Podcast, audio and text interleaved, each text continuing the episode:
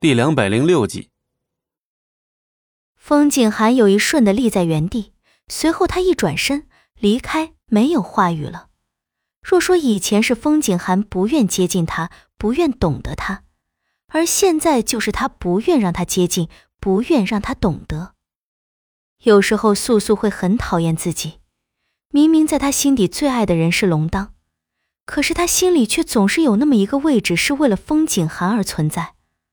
龙当给了他一颗完整的心，可他却已经无法将同等的心给龙当了。他牵绊的太多，他无法放下的太多，他的执念太深太深。风景寒离开后，素素脑中突然生出一个想法：这样有少量的落银草恢复灵力，他始终觉得不够迅速。他要早点恢复灵力，早点完成风景寒最后交托的事。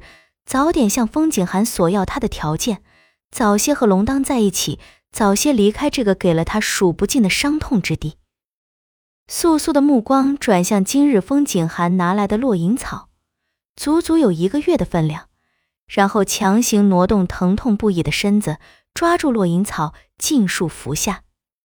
他等不了了，也不想再等了，他要恢复灵力，与龙当一同并肩作战。第二浩劫已经出世了，他越发虚弱，第二浩劫就会越发强大。风景寒要他恢复灵力，不是因为怕他无法完成那项任务，只是他要他足够强大来削弱第二浩劫的灵力。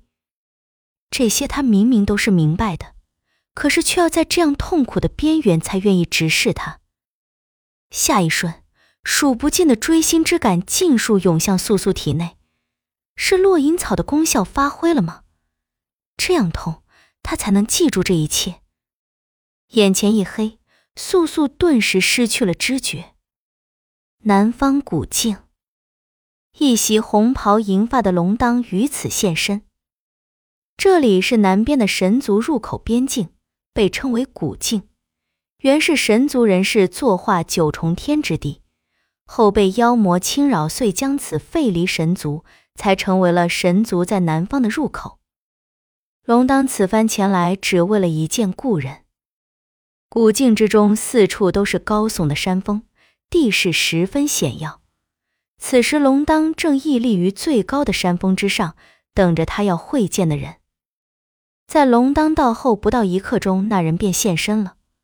当然，随之而来的还有那人不会抛弃的水晶宫殿。九灵墨先前一直钟爱的圣雪白衣已被妖艳如血似滴的红衣代替，原本遮住脸颊的面纱也被卸去，那双邪魅阴毒的眼睛下明显生出的是一朵火焰花，盛开的无比绚烂，极尽妖娆。既然身份已被龙当知晓，九灵墨也不打算继续隐藏下去。一年不见，你果真是让人刮目相看。龙当的话语很是轻佻，却又透露着防备和杀意。他知道的，与此刻的九灵墨硬碰硬不过是两败俱伤。九灵墨轻盈的步伐一直向龙当靠近，他将龙当浑身上下扫视一遍，才缓缓开口：“龙哥哥主动来看我，我倒是受宠若惊了。”他的话语中没有一丝恐惧、害怕的意味。仿若这天地之间已经没有人能伤得了他，现如今恐怕是神族的上仙，他九灵墨都不会放在眼里。九灵墨行至龙当身旁，一手抚上龙当的手臂，开口：“你我皆是身着一袭红衣的王者，龙哥哥是不是可以考虑考虑，留在我水晶宫殿，与我一同坐看这天下？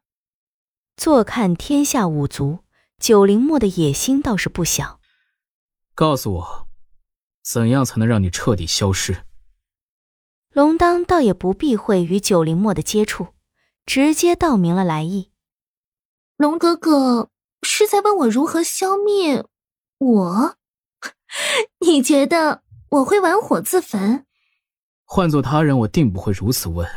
但是你，你狂妄自负，自居五族第一人。你一定会向世人公布使你消失的方法，不是因为你真的没有弱点，而是因为这就是你，无时无刻都要宣示自己的主权地位。无时无刻都在担惊受怕。本集播讲完毕，感谢您的收听，我们精彩继续。